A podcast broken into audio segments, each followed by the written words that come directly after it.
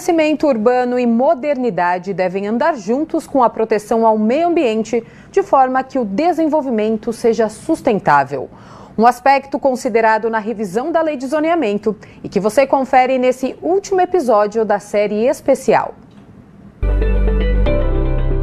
Qualquer discussão sobre os rumos da cidade, crescimento urbano, novas centralidades ou mesmo habitação não pode ser feita sem levar em consideração a preservação do meio ambiente.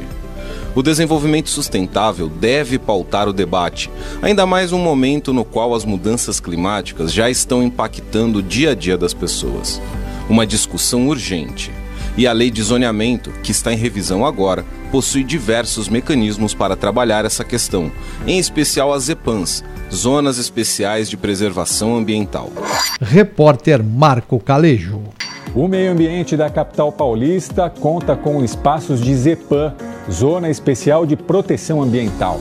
Fazem parte deste zoneamento áreas remanescentes de Mata Atlântica, de vegetação nativa, terrenos com alto índice de permeabilidade e com existência de nascentes. Com foco na preservação e proteção do meio ambiente, existem zonas especiais de proteção ambiental, por exemplo, nas regiões de Parelheiros, M. Boimirim, Cidade Ademar e Capela do Socorro. Nestes territórios estão importantes reservatórios de água, como as represas Guarapiranga e Billings.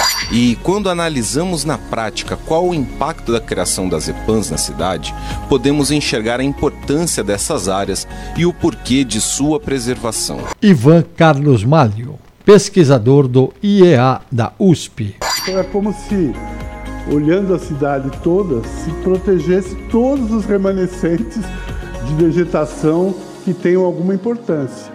E veja, às vezes ela está numa encosta, às vezes ela está na margem de rio, eh, nas mais diversas situações.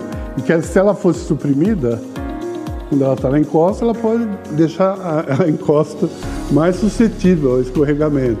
Se ela está na margem do rio, ela absorve a água, mas quando o rio volta ao normal, tudo, ela se mantém. Então, tem essas funções que eu chamaria é, um serviço ambiental que ela faz para a cidade, porque ela tem muitos benefícios. Tanto que na elaboração do Plano Diretor Estratégico de 2002 e na sua consolidação através do zoneamento da época, foram pensadas redes de proteção ambiental que se ligariam por toda a cidade.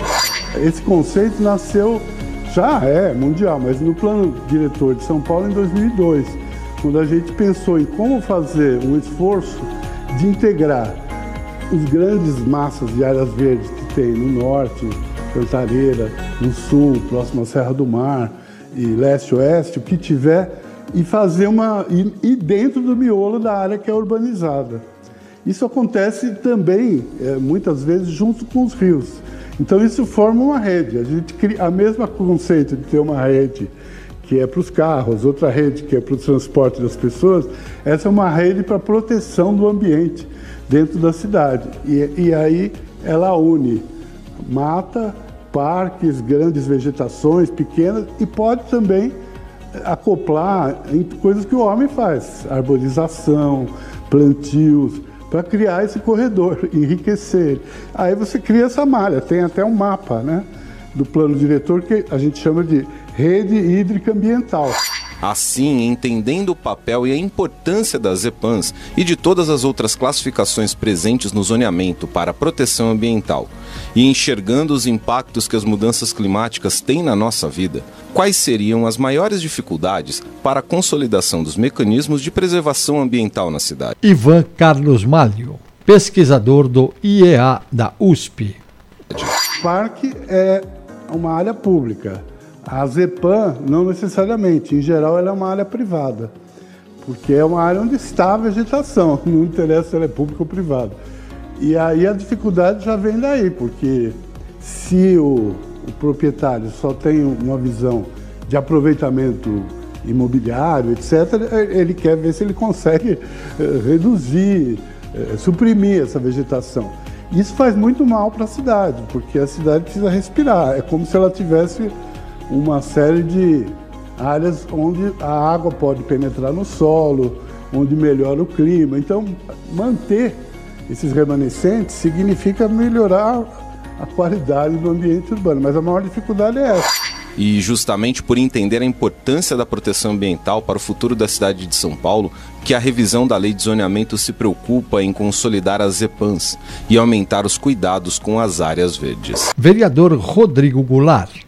Nós iremos preservar tudo o que for necessário e possível, mas também pensar num desenvolvimento sustentável de toda a cidade. É isso que nós estamos buscando já nas tratativas com a Secretaria do Verde e Meio Ambiente, também a nossa busca em ter um diálogo com a CETESB para que a gente possa compatibilizar também a legislação ambiental estadual junto também com a municipal, para pensar no funcionamento de cada um dos locais da cidade, para que ele seja compatível com essas legislações, que é muito importante não só para o morador, mas também para o empreendedor que às vezes tem a licença da prefeitura e não tem da CETESB, ou ao contrário também. Então nós iremos trabalhar também para essa compatibilização e dar mais segurança para que o empreendedor ele possa empreender na cidade com todos os respeitos às legislações ambientais para ter mais tranquilidade também e mais qualidade de vida para todo o cidadão da cidade. Assim, por mais que seja uma revisão, não uma nova lei, a lei de zoneamento que sairá da Câmara de São Paulo impactará o futuro próximo e também o distante, seja por reorganizar a forma de crescimento da cidade, tanto em moradia quanto em emprego, ou por ressignificar o entendimento da importância da preservação ambiental para o futuro. Um futuro que se espera ser socialmente mais justo, com oportunidades e que traga qualidade de vida para a população.